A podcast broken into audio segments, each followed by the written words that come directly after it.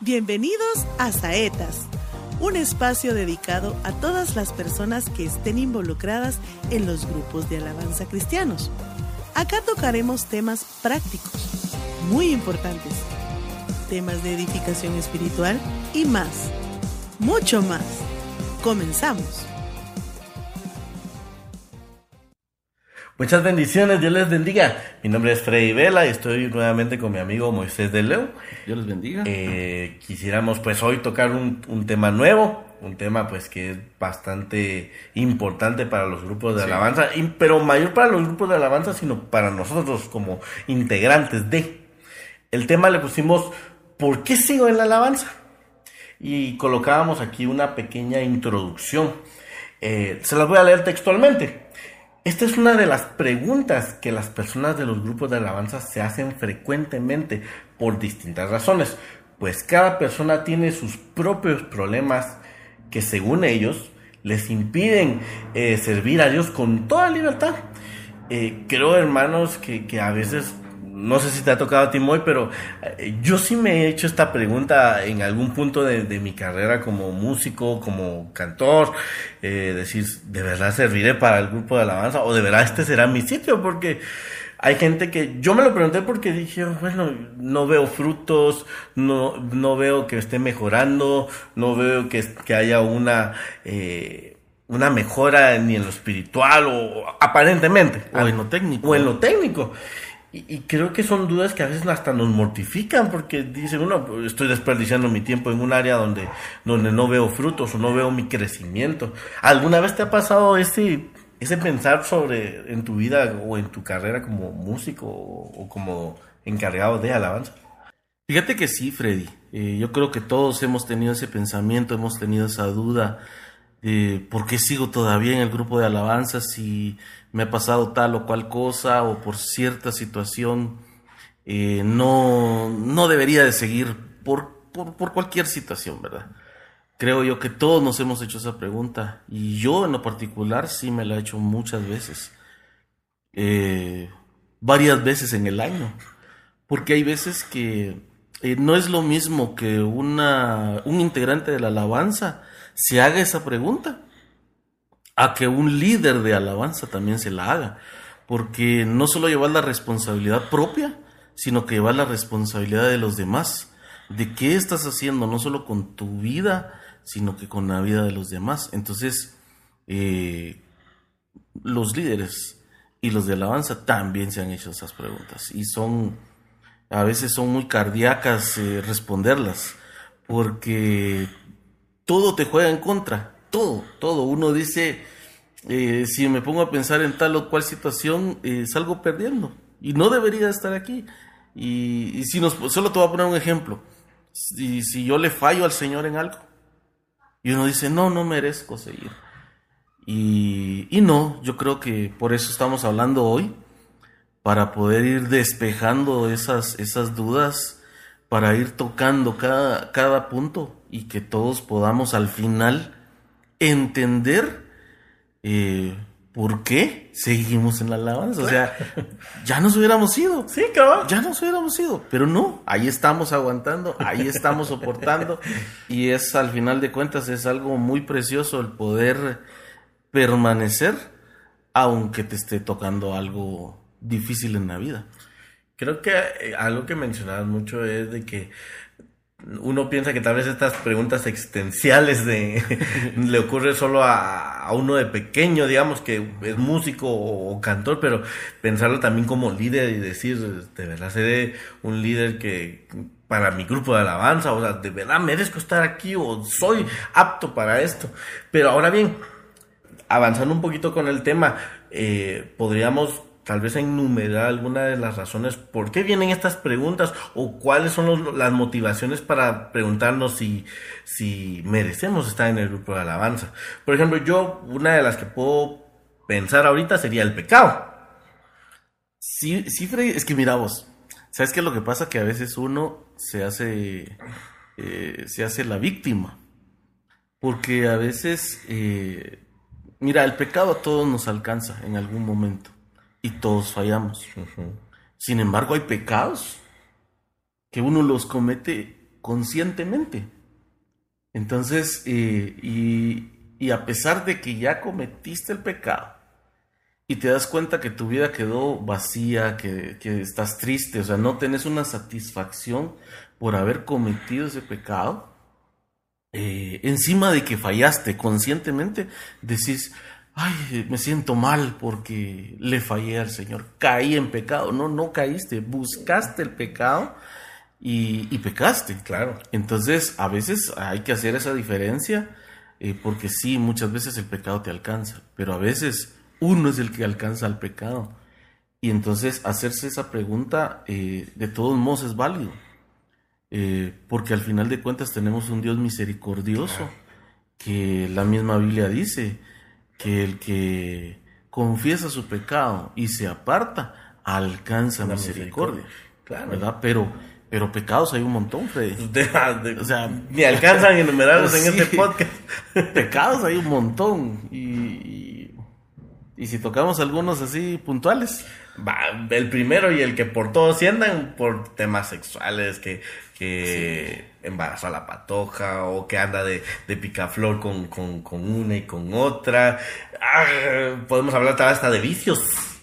Eh, no sé, hay gente que tal vez no ha vencido el vicio de tomar o de fumar o, algún otro vicio ya eh, un poquito más actual que podemos ver ya eh, adicción a las redes sociales y que a veces pueden ser de bendición pero llegan a ser de contaminación para, para nosotros.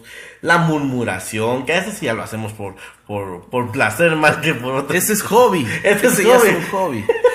Eh, la mentira eh, pecados de amores, imagínate que están, imagínate que se enamoran ahí dentro del grupo de la alabanza los siervazos y... Va, pero mira, pues, es que sí, todos están, están, están cardíacos todos, pero eh, fíjate que en la palabra habla que uno de los pecados más eh, fuerte es el pecado sexual.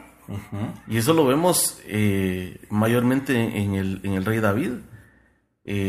cuando David estaba ya en el trono. David eh, fue y mató a Urias para quitarle a, su esposa, Elizabeth.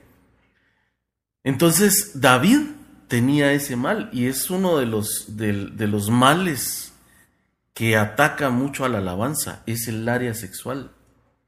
Cuando en la Biblia también habla de Judá, que Judá se apartó de sus hermanos y en el camino encontró a una mujer que era su nuera y que su nuera se había disfrazado de prostituta.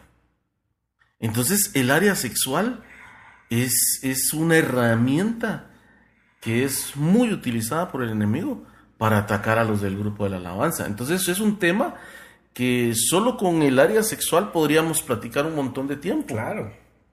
Pero nuestro propósito no es tanto el, ahondar, sino que solo marcar cada punto para que todos eh, nos sintamos identificados en algún punto y decir, sí, yo tengo ese problema. Entonces, eh, buscar ayuda, ¿verdad? Porque cada una de las personas que nos estén viendo eh, tienen autoridades en su iglesia que, que, pueden llegar con su pastor, con su pastora y decirle, mire, yo tengo, yo tengo este problema. Claro. Y, ayúdenme.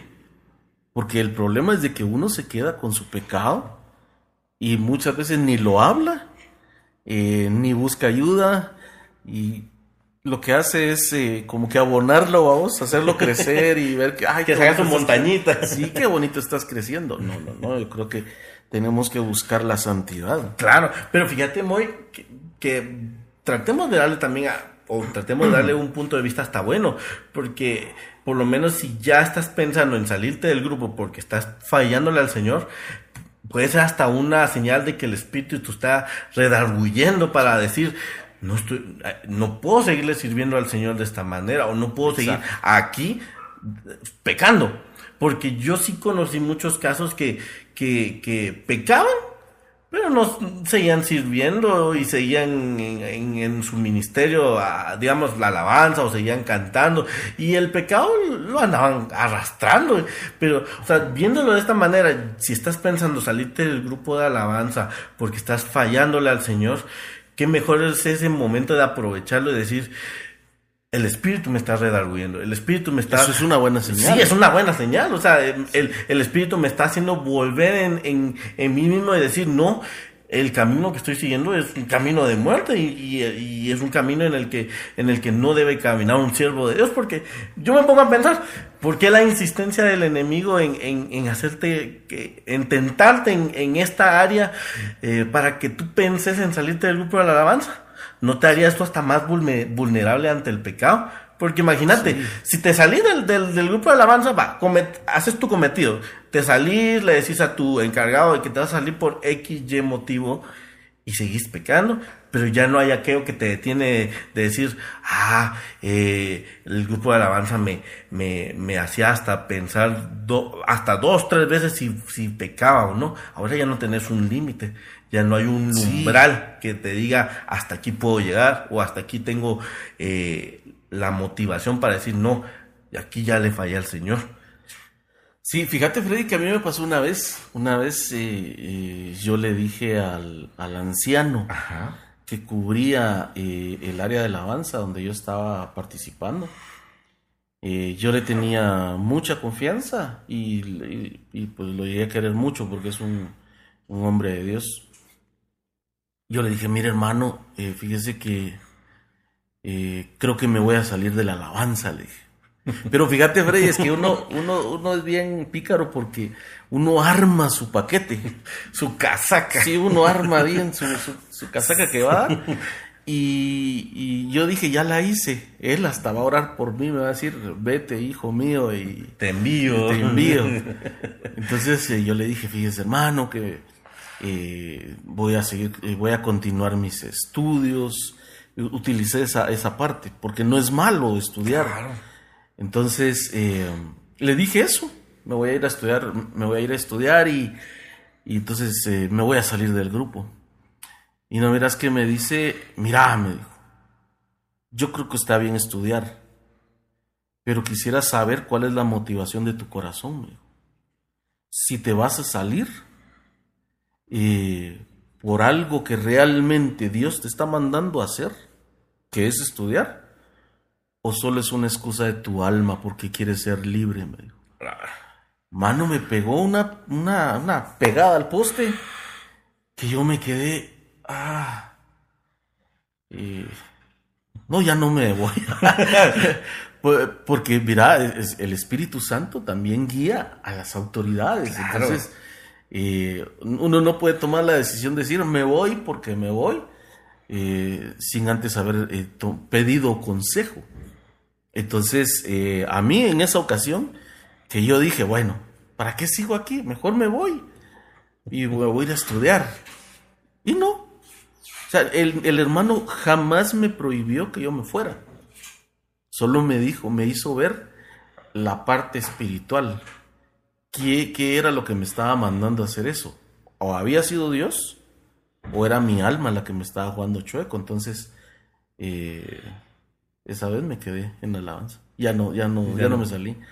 Pero toca esa parte, eh, a cada uno de nosotros nos corresponde acercarnos, buscar consejo y, y en la multitud de consejos está la sabiduría. Claro. Entonces, como bien decías, a veces el Espíritu Santo te convence de pecado.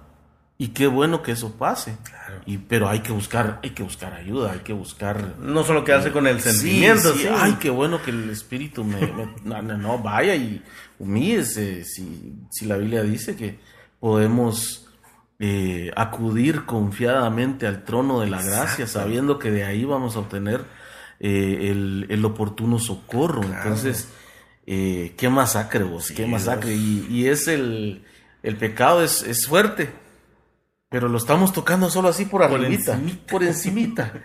eh, pero cada uno de, de, los que nos están viendo, sería bueno que ahondara en su, en su propio corazón. Claro.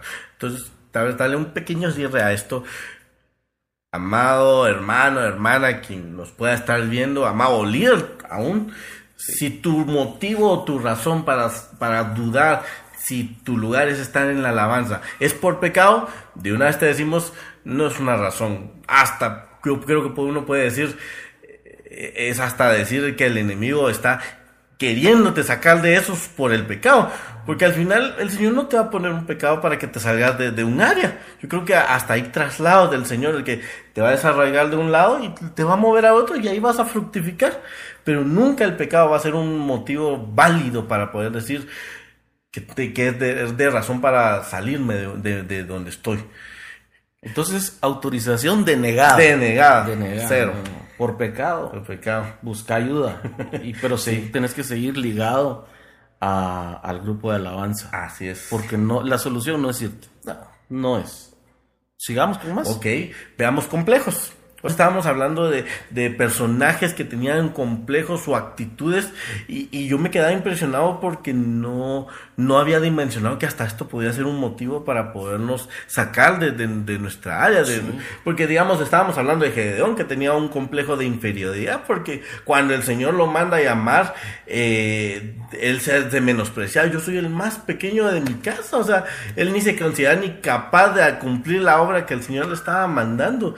Y, creo que eso es algo que, que deberíamos de, de, hasta evaluar, de, de, de, nunca tener ese pensamiento en nuestra mente, es decir, si el Señor te llamó, es porque tenés el, el, llamado, tenés, Él te mira ya como, como el guerrero que, que, que está dispuesto a, a, conquistar las naciones y, y, a donde Él te llame, pues uno tiene que estar ya con la armadura puesta. Pero este personaje Gedeón Duró mucho. Yo creo que duró mucho, pero por, porque se sentía menospreciado, tal vez.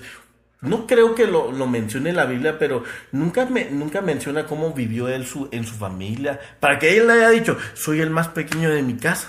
¿Cómo, habrá sido la, la, infancia, el servicio de, de, Gedeón de antes? Sí, mira, yo, yo me imagino al, al papá de Gedeón diciéndole, mira, vos no puedes hacer lo que tus hermanos hacen. ¿Sabes qué? Quítate porque vos no, eso no lo puedes hacer. Y, yo me imagino de alguna manera algún menosprecio en contra de Gedeón por parte de sus, de sus eh, papás, de parte de sus propios hermanos, eh, y así, pero es que el problema viene en esto, fíjate Freddy, que los complejos, la gran mayoría de los complejos se dan en la casa, en el hogar, con los padres. Porque, ¿qué es lo primerito? ¿Qué es lo primerito cuando nace eh, eh, un, un bebé en una familia? Dice, si es varón, vamos a dar caldo de gallina, porque es un varón el que nació. Y si es mujer, a tortillas con queso, qué sé yo. Pero o sea, se hace más revuelo por el nacimiento de un varón que por el de una mujer.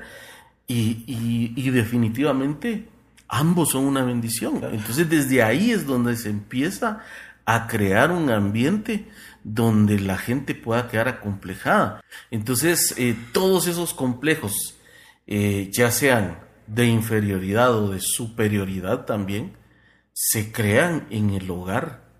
Y eso es, eso es algo con lo que tenemos que lidiar toda la vida. Por supuesto. Toda la vida. Y es que aquí es donde viene eh, esta pregunta. ¿Por qué cuando te dicen que sos gordo, que sos eh, flaco, que porque sos chaparro o sos negrito, si todos te dicen, negro, vení, y ay, uno dice, bueno, sí, soy negro. Imagínate si, y si reunís todas esas cualidades, gordo, negro, chaparro, ay, Dios mío. Entonces, eh, todo eso va creando cierto complejo. Y Gedeón tenía complejo. Claro. Gedeón tenía ese complejo. El, y ese complejo es el que le puso un muro a Gedeón para que, para que Gedeón creyera la voluntad de Dios. Y ese es el gran problema. Pero aquí viene el, este asunto. Mira, Freddy, aquí quiero que vos eh, participes mucho. Porque, ¿qué, ¿qué es lo que hace que una persona crea más en algo malo que le dijeron y que no crea algo bueno que le digan. O sea, la, Biblia te dice, es que tú eres real, real, sacerdocio, nación santa, pueblo adquirido por Dios. Te está diciendo todo lo bueno que sos. Pero viene alguien, cualquier perico de los palotes, y te dice negro. Y dice, ay, es que soy negrito. Y, y eso te, te apachurra. Entonces, yo creo que, que uno debe de creer más en las cosas buenas que le dicen y no en las cosas malas. Es que tal vez, fíjate, muy de que no sé si te has dado cuenta, pero últimamente en la sociedad en la que vivimos ahora es tan enmarcado la opinión pública. O sea, digamos, estamos tan sujetos a, la descripción o cómo nos traten o a qué perfil tenemos ante la sociedad que eso es para nosotros lo más importante. Por eso si no miramos tantos influencers, vemos tantos, eh, mucha gente que hace streamers, youtubers, que, que ante la gente son gente impecables, sí, pero ah, le sacan algo de, de, de, su pasado o algo, ya ellos los, los eh, desmoralizan, los hacen polémica, esos son motivos para hate, o sea, pero se desaparecen. se desaparecen, sí. Yo he visto mucha gente que le sacan los trapitos sucios al sol y cierran sus cuentas o, o, si no pregunten cuando han salido las famosas ladies en, en los TikTok. Ah, sí esas cuatas, me imagino yo, han de borrar sus Facebook, sus redes sociales, porque qué vergüenza que se hayan hecho tan polémicas en, en a nivel eh, social. Y yo creo que es aquí donde venimos y te mencionaba lo de, lo de la sociedad que estamos viviendo, que ya estamos susceptibles a la opinión pública.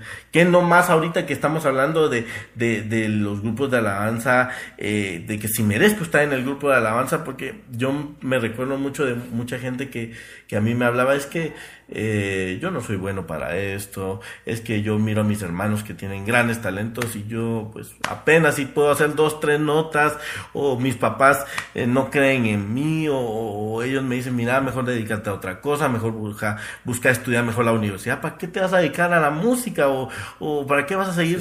O sea, creo que todo esto a, a veces hasta, como bien decís vos, la opinión hasta de la familia llega hasta a desmoralizarnos. Eh, que quiero no, a veces, imagínate, como bien decías también, es el mismo Señor el que te llama, el que te escoge, el que te aparta, pero a veces pesamos más en la opinión de la familia o, la opinión de los demás antes que la de Dios. Exacto. Ahora bien, vos mencionabas algo importante. Hablamos de Gedeón como alguien que se mm, desmoralizaba, pero también mencionaste a alguien que se quería eh, superior a.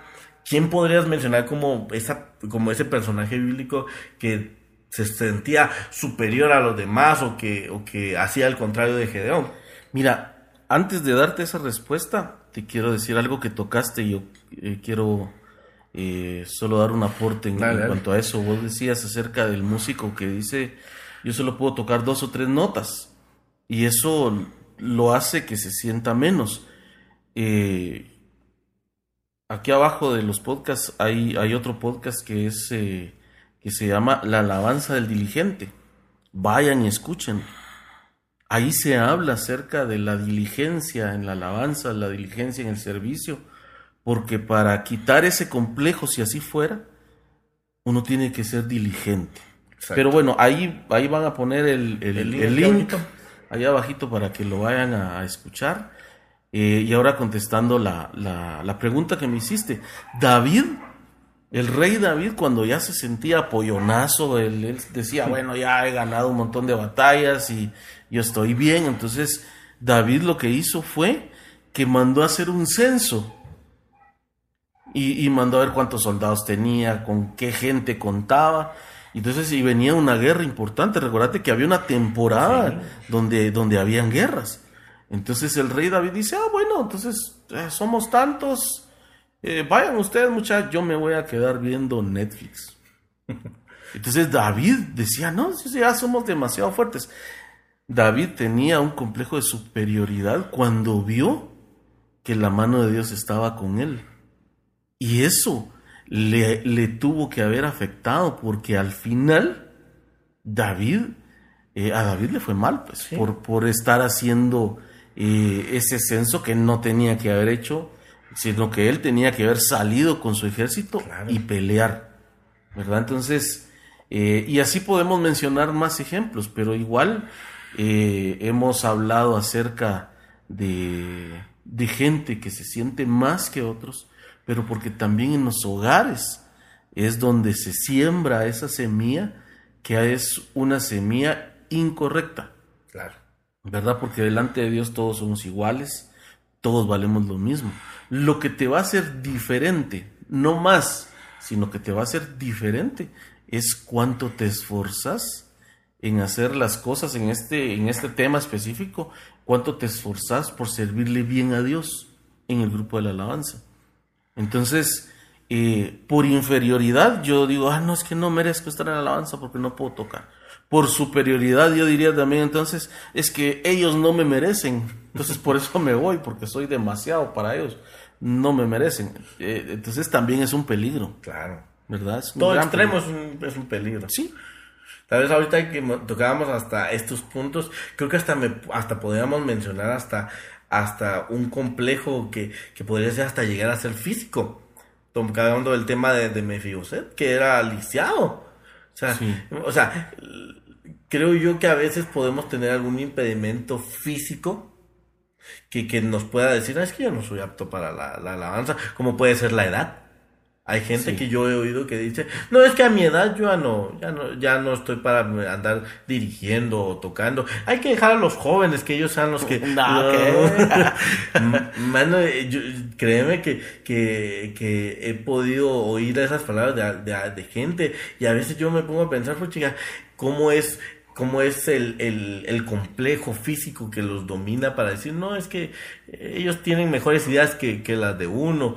O, o, si vamos a un extremo, imagínate, yo me impresiono de la gente que, que a veces le hace falta una extremidad o, o, algún complejo así y los miras tocando batería, piano y yo, puchica, eh, si ellos pueden que, que tienen menos recursos, digamos, corporales, uno que está completito eh, se menosprecia decir, no, es que mis dos, tres notas y, ellos que a veces carecen de este tipo de, de, de, de, digamos, de extremidades que los hacen ser diestros en lo que hacen.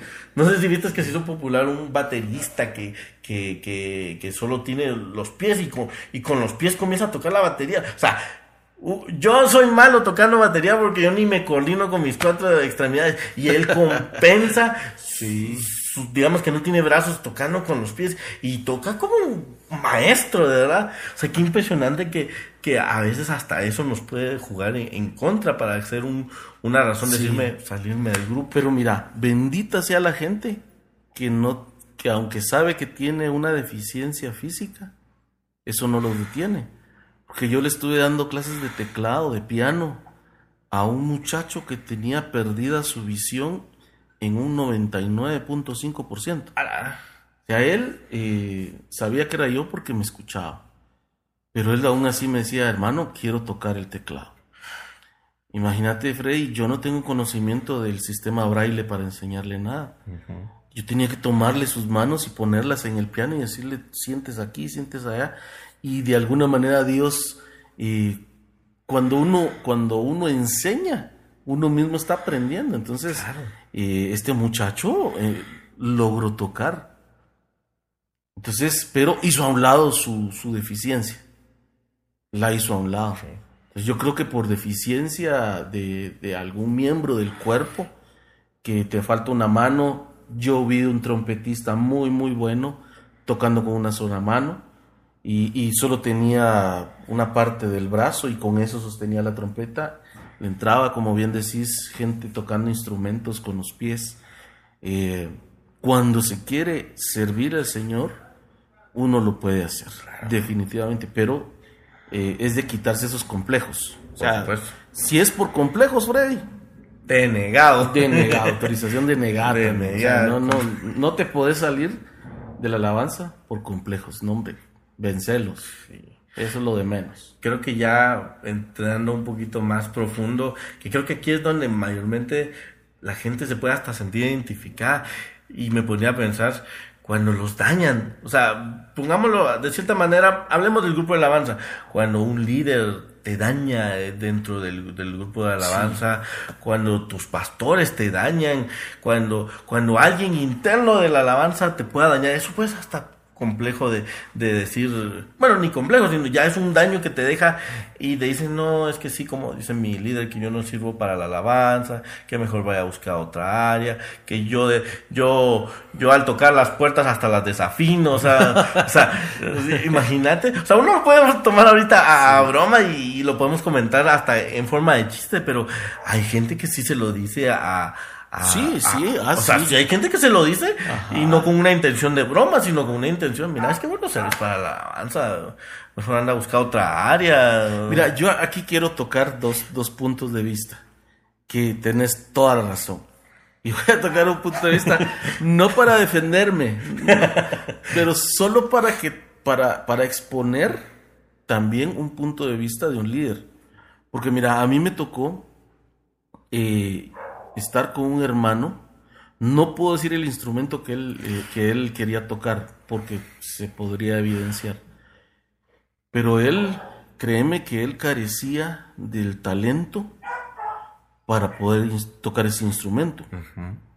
Entonces yo le decía, mm, tocame tal melodía. Y ya dije melodía, bueno, pero no dije qué instrumento todavía pero tócame esta melodía. En la trompeta. Ah, eh, en, la, en, el, en el fagot. Ahí está, acaba. Entonces, eh, y él hacía bulla, o sea, no tocaba, él tocaba horrible.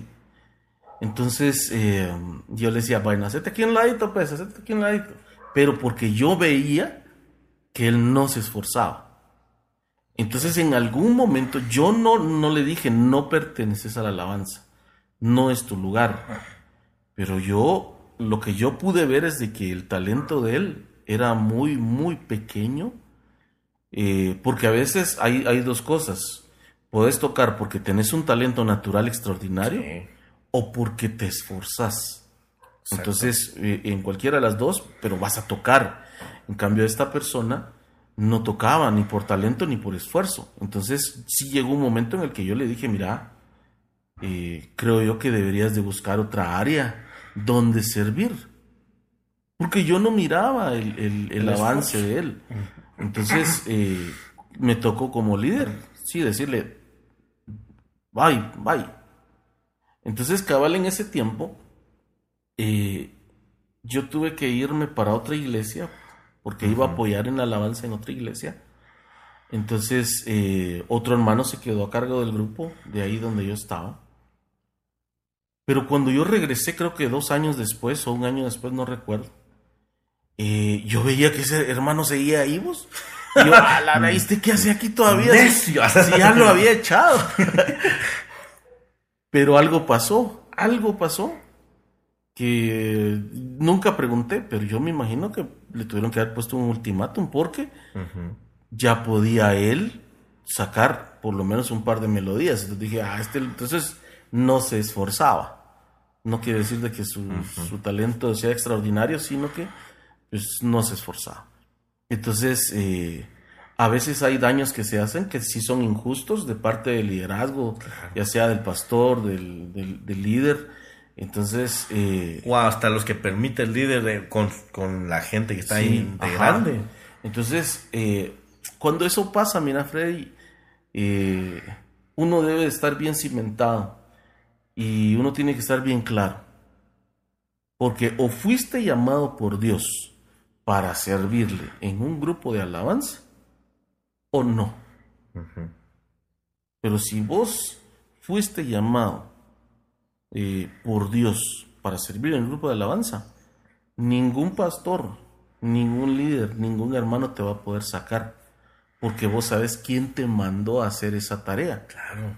Ahora, si no fue Dios el que te llamó, cualquier viento te va a mover, cualquier cualquiera mala cara que te hagan te va a hacer que te vayas, cualquier menosprecio y vas a salir corriendo.